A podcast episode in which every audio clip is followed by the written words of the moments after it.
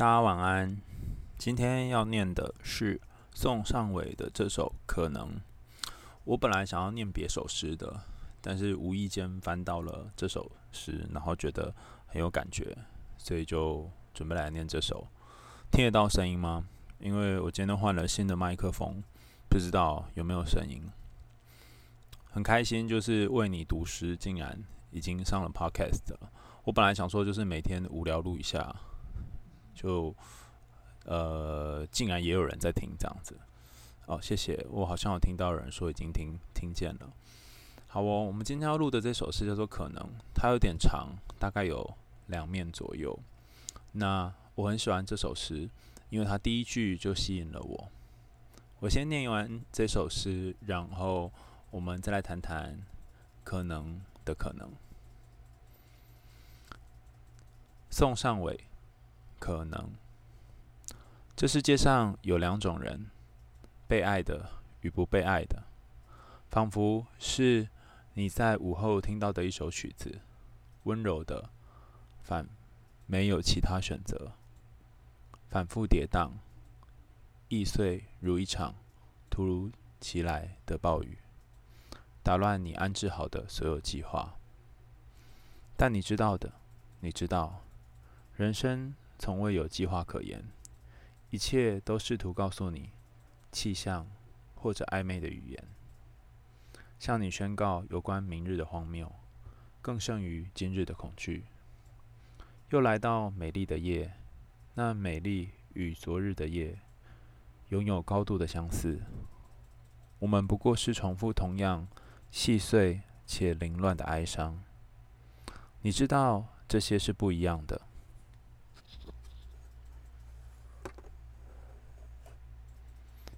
即使相似，即使肉眼无法分辨你的哀伤，与他的哀伤谁更沉重一些？如果你爱着，如果你爱，你会记得自己曾和爱人所说的每一个字吗？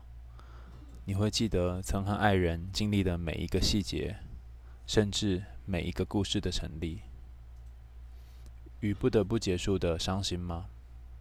你会吗？你会是爱着的人吗？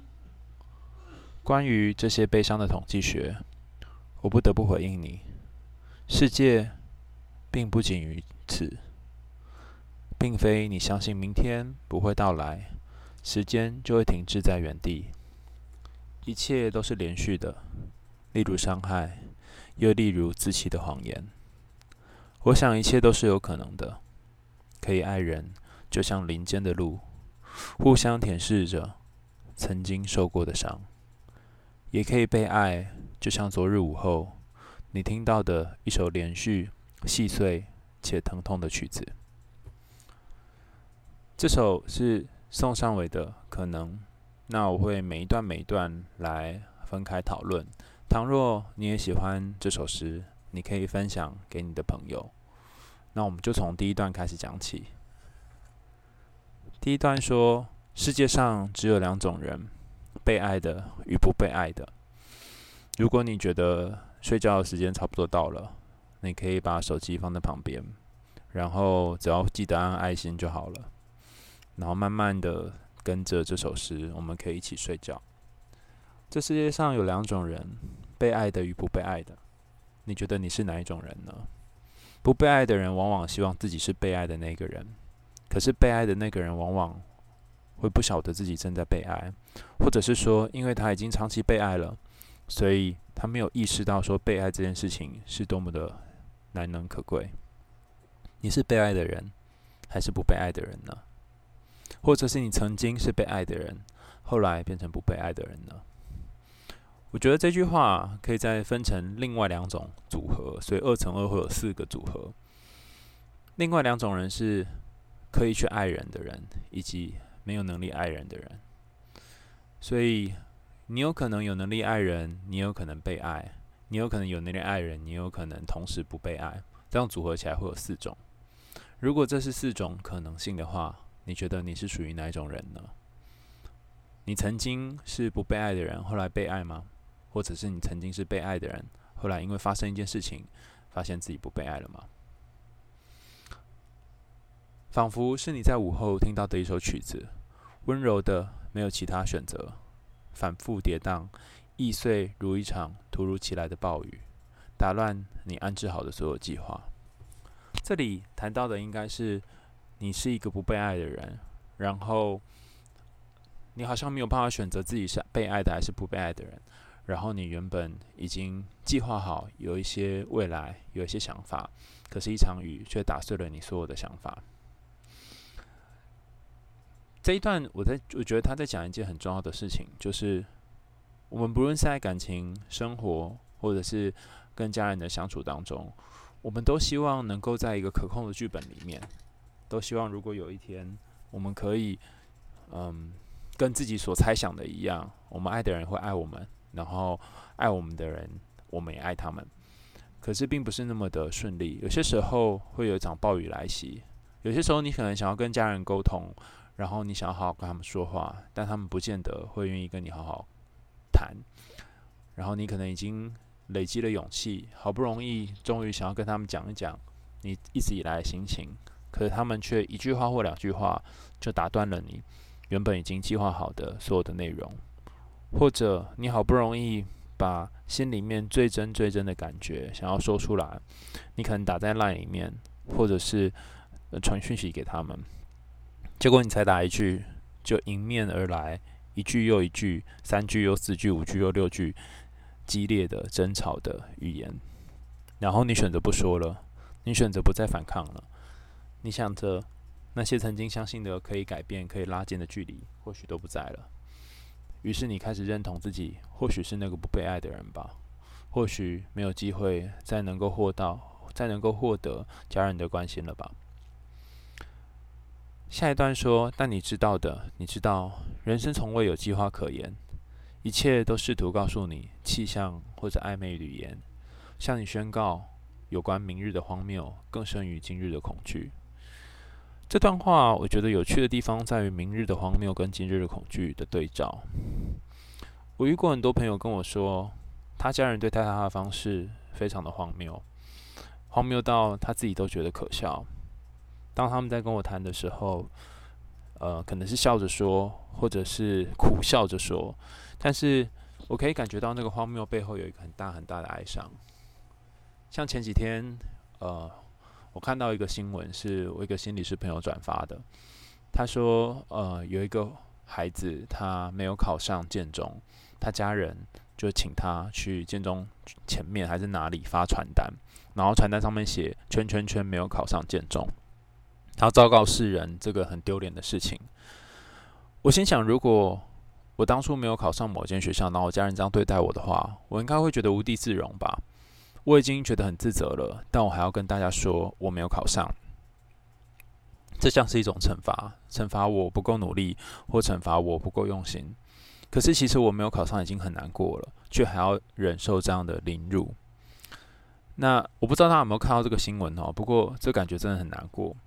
那这样子的一种荒谬，这样的一种你觉得天哪，怎么可能会发生这种事？可能发生在你或是你身边的朋友。或是家人身上而不自知，一个一个荒谬累积起来，可能就会变成一种恐惧。这种恐惧是在于，你可能恐惧在跟家人讲一些真实的话，你很恐惧在感情里面付出自己，你可能恐惧，如果我太过努力的话，会不会有一天会被家人、朋友、身边的人发现？我如果不太不不这么努力，就不是原本的自己，就不够好。你可能担心有一天自己会被看穿，自己没有大家想象中的，呃，功课那么好，或是表现那么佳。你有太多太多恐惧堆叠起来，但你可能没有发现，这些堆叠的恐惧其实是源自于一开始的那个一个又一个的荒谬，而这个荒谬可能是来自于家人、朋友，或者是那些你觉得应该好好对待你、跟好好爱你的人。然而，明日的荒谬是胜于今日的恐惧的。你的恐惧虽然非常巨大，但更让你无法抵挡的是那些家人或朋友的荒谬。你每天只能苦笑着，然后觉得还能怎么办呢？可能呃，老板对待你的方式也很荒谬。他讲一些听起来像是呃神经病。我觉得可能神经病更好一点哈，可能是呃，你觉得他到底是发生什么事了才会讲这样的话，然后你也只能苦笑的接受。呃，你甚至常常觉得是不是老板有病？但我觉得可能有病都还比老板好一点，因为他可能表达的样子或他要求你要做的事情，让你只能咬着牙，然后笑着说：“好吧，我还能够怎么样呢？”于是这一个一个的荒谬累积起你的恐惧，可能是上班的恐惧，可能是进入办公室的恐惧，可能是在他面前跟他讲话的恐惧。下一段是又来到美丽的夜，那美丽与昨日的夜。拥有高度的相似，我们不过是重复同样细碎而且凌乱的哀伤。你知道这些是不一样的。这段话我觉得有一点难理解，不过对我来说，它最有趣的地方在于，美丽跟昨日是重复而且非常相似的。我不知道大家吗？大家有没有一种经验是，你觉得昨天总是比今天美丽？你觉得记忆当中的某些美好的回忆？总是蕴含着一种可能，然后这种可能不比现在，或者是不比明天。你会活在过去的一些好的日子当中，然后你想象着那些美丽与好的日子，比起你现在日子过得更自在、更舒服、更值得回忆一些。所以，美日跟昨日美美丽跟昨日是重叠的，就是你一方面重叠这些美丽，然后一方面就在想着呃以前的这些日子。然后你希望那些日子是很美的，而且你也希望可以重温那些日子。可是当你在重温这些日子的时候，你同时在做一件事情，是重复同样的细碎而且凌乱的哀伤。这些哀伤让你觉得痛苦，这些哀伤让你觉得很细琐、钻牛角尖。但你又习惯重复在这些哀伤里面。然后你知道每一次每次想的东西，可能有一些地方是一样的，但是又有一些地方不同。好不容易你想通了，好不容易你理解了。好不容易，你好像得到了一种顿悟，可是隔了一段时间之后，你又不懂了，你又不理解了，你又开始怀疑自己是不是值得被爱了，你又怀疑是不是你不管做些什么都不会得到别人的青睐，于是你又开始陷入了一个又一个的自我怀疑，又开始怀念起过去那些美好的日子，那些曾经不会被责骂、不会被批评、不会被呃要求来要求东要求西的日子。第二段开始讲的是肉眼无法分辨的哀伤。他说：“即使相似，即使肉眼无法分辨你的哀伤与他的哀伤，谁多一些，谁沉更沉重一些？如果你爱着，如果你爱，你会记得自己曾和爱人所说的每一个字吗？你会记得曾和爱人经历的每一个细节，甚至每一个故事的成立？”与不得不结束的伤心吗？你会吗？你是会爱着的人吗？我觉得这一段是整首诗里面让我最感动的地方，尤其是那一句：“你会是爱着的人吗？你会一直爱着人吗？你会记得你和爱人经历的每一个细节吗？”有一些朋友跟我聊过，他们经历的感情当中，总是有好多好多的失忆所串联起来，他可能忘记某一个人爱他。他可能忘记他跟某一个人曾经经历过的某段美好的过去。当他的伴侣跟他说：“我们不是去过哪里吗？我们不是有谈过什么事情吗？我不是跟你聊过哪一部电影吗？”然后他可能会失忆，他可能完全忘记曾经有这样的过去。我一开始总觉得很难理解，怎么会失忆呢？这是多么美好的回忆啊！那这是你们两个人呃很重要的曾经啊。可是后来我终于懂了。当你在一些关系里面很容易去感染别人的情绪，或者是你很容易负担起其他人的某一些压力跟期待的时候，有些时候你会用选择性的遗忘来减少自己生活当中的负担。也就是说，如果你记得太多美好的回忆，那也意味着你可能会记得在这些美好回忆当中的一些负面的情绪，或者是一些对方对你的要求。那为了减少这些要求，为了减少这些情绪的负担。为了把这些情绪隔绝在外面，然后让你的日子可以过得平淡一点，然后轻松一点，所以你会选择性的遗忘一些东西，你会选择把某些回忆，呃，阻挡在外面。但终究你会发现，这样的日子虽然过得相对轻松一些，可是那些经过你生命的人，那些曾经和你留下美好回忆的日子，好像都变得比较淡了一点。当一个人跟你提起说他很记得跟你在一起的某一段时光，你可能没有那么多的印象，因为你没有在生命当中留下很多的刻痕，包括好的刻痕、坏的刻痕、正向美好的刻痕跟负向沉重的刻痕，对你来说都是浅浅的带过。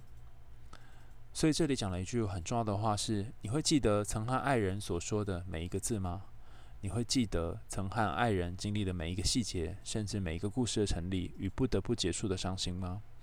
有些人为了害怕伤心，为了害怕一段关系的结束，为了害怕只要开始就会有消失，所以干脆就不要努力，不要拼命，不要认真去爱，不要把真心放进去感情里面。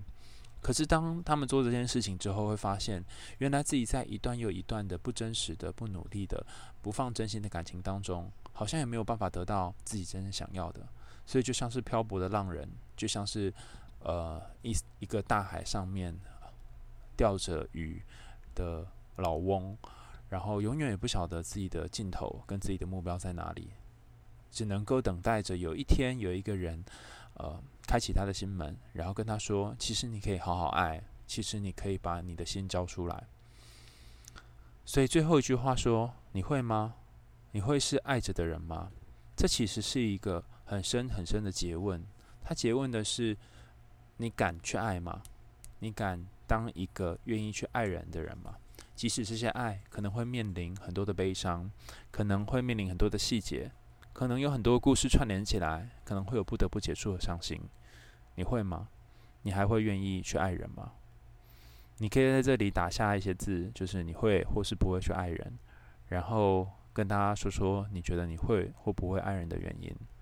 我觉得去爱人是一个很勇敢的事情，并不是每个人都那么勇敢。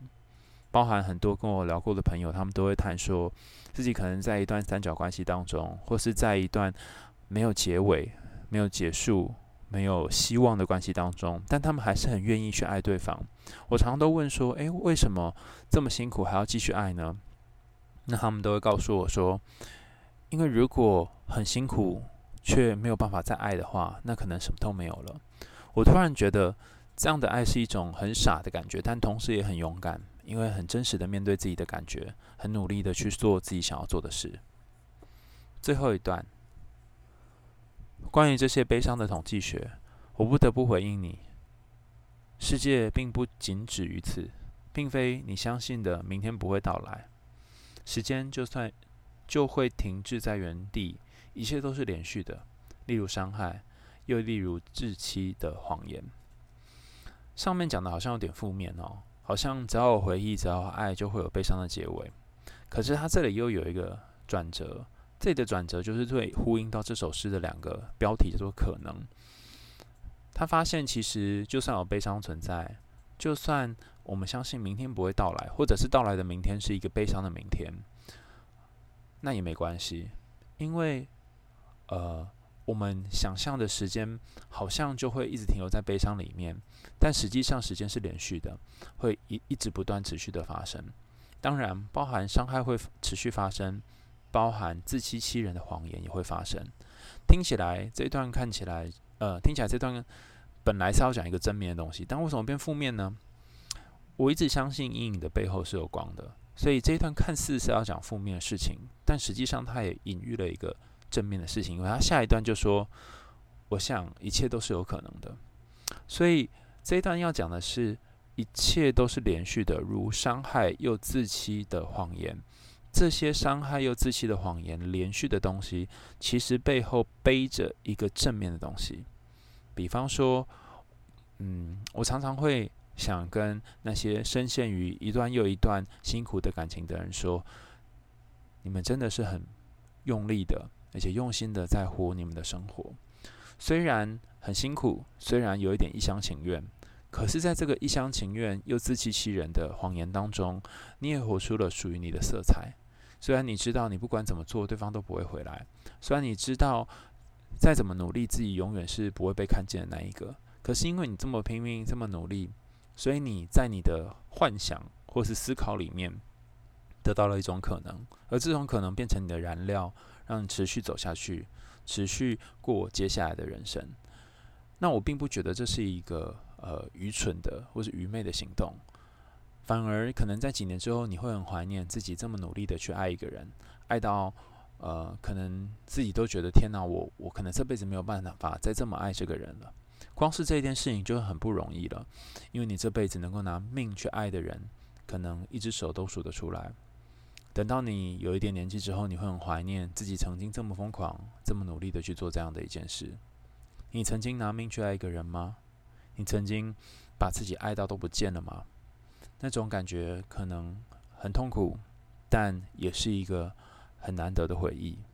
如果你不曾经这么疯狂的爱一个人，那么或许你的人生在年轻的时候可以好好的疯狂一下。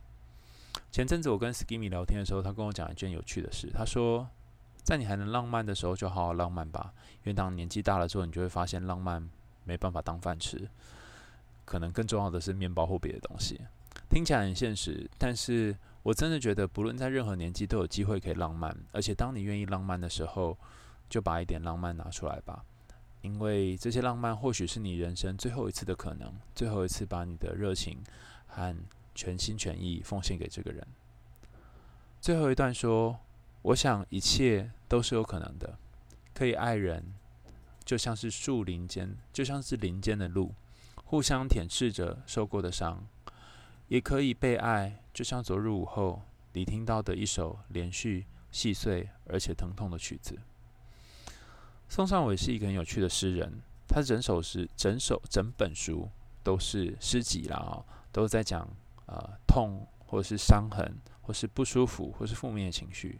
但尽管如此，你还是可以在他深渊里面看到救赎，因为这些深渊，他们同时也看到呃。一条绳子从上面垂降下来。那因为这首这本诗集叫做《阵痛》哈，所以呃，它有痛，而且也有阵，就是让你觉得呃，虽然在痛当中，但是你可以觉得好一些哈。那他必须有痛嘛，所以他最后一段还是讲得很痛。他说：“可以爱人，就像是林间的鹿，互相舔舐着曾受过的伤。”前阵子我们有谈过鹿这个隐喻。不知道想到鹿，大家有没有什么想象？如果要为鹿呃联想两三个形容词，你会想到什么呢？那你可以先写下你觉得你想到的一些相关的形容词，就是鹿这个动物。那等一下我会说说，呃，到底鹿是什么特别的动物，或是它隐喻着什么？我曾经写过有关于鹿的隐喻，哈，然后我也曾经在一些书上面看到鹿这种动物它很特别的地方，在很多童话故事里面都有鹿，然后白雪公主呃的森林里面也会有鹿。那鹿是一种非常非常敏感的动物，尤其鹿又有一些神性的象征，就像哈利波特里面的那只呃很像鹿的动物，或者是。呃，魔法公主里面的那只，嗯、也是很像是鹿的动物哈。总之，这些山神啊，或者是呃，有一些灵性的鹿，是鹿的其中一个特征。另外一个特征是，鹿是非常纤细敏感的动物，它可能是呃头上的角是很有智慧的。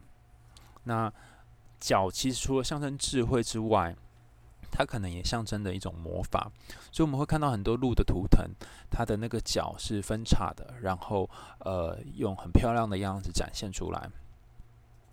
那鹿还有一个独特的功能，它会吃一些有毒的草，可是有毒的草反而会治愈它的一些伤口。哦，当然这是传说了哈，不是说真的鹿会去吃一些有毒的草哈，就是古时候的传说说，有些鹿它会让那些毒药呢变成一种。解药就是经过它反刍之后、咀嚼之后，那些有毒的草是可以被转化的。所以这里讲的一段，呃，林间的鹿互相舔舐受过的伤，其实也在讲你的伤口是可以被转化的。那些你曾经觉得不可能的事情，其实是有机会变成可能的。那就像是你听到的一首连续细琐的而且疼痛的曲子，它除了疼痛之外，可能还有别的意义，还有别的让你觉得舒服，或者是。舒缓的东西，只是你还没有发现而已。这首呃叫做《可能》的一首诗，我觉得它最有趣的地方是后面在讲哦，你会吗？你会是爱着的人吗？以及最后一段在讲鹿的隐喻。如果你在睡梦当中曾经梦见鹿，如果你曾经呃在森林里面遇见鹿，你可以花一点时间去感受这一头鹿，嗯，或许这条路会给你一些你意想不到的启示或者是启发。最后，让我们再重新念一下这首诗，然后就可以来睡觉了。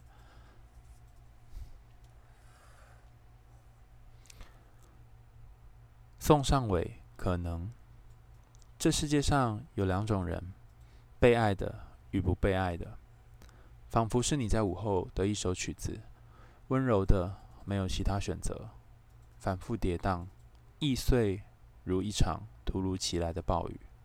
打乱你安置好的所有计划，但你知道，你知道，人生从未有计划可言，一切都试图告诉你气象或者暧昧的语言，向你宣告有关于明日的荒谬，更胜于今日的恐惧。又来到美丽的夜，那美丽与昨日的夜有高度的相似，我们不过是重复同样细碎且凌乱的哀伤。你知道这些是不一样的，即使相似，即使肉眼无法分辨你的哀伤与他的哀伤谁更沉重一些。如果你爱着，如果你爱，你会记得自己曾和爱人所说过每一个字吗？你会记得曾和爱人经历的每一个细节，甚至每一个故事的成立与不得不结束的伤心吗？你会吗？你是会爱着的人吗？关于这个悲伤的统计学，我不得不回应你：世界并不仅止于此，并非你相信明天不会到来，时间就会停滞在原地。一切都是连续的，例如伤害，又例如自欺的谎言。我想，一切都是有可能的。可以爱人，就像林间的鹿。互相舔舐着曾经受过的伤，也可以被爱，就像昨日的午后，你听到的一首连续、细碎且疼痛的曲子。这首诗送给每一个在爱里面渴望被爱，但又担心自己不被爱的人。我相信每一个人的爱都有它的可能，而每一个伤口都有可能找到它的解药。希望我们今天都可以梦到鹿。希望这只鹿能够找到它的药草，能够在森林里面和你一起好好躺好。晚安。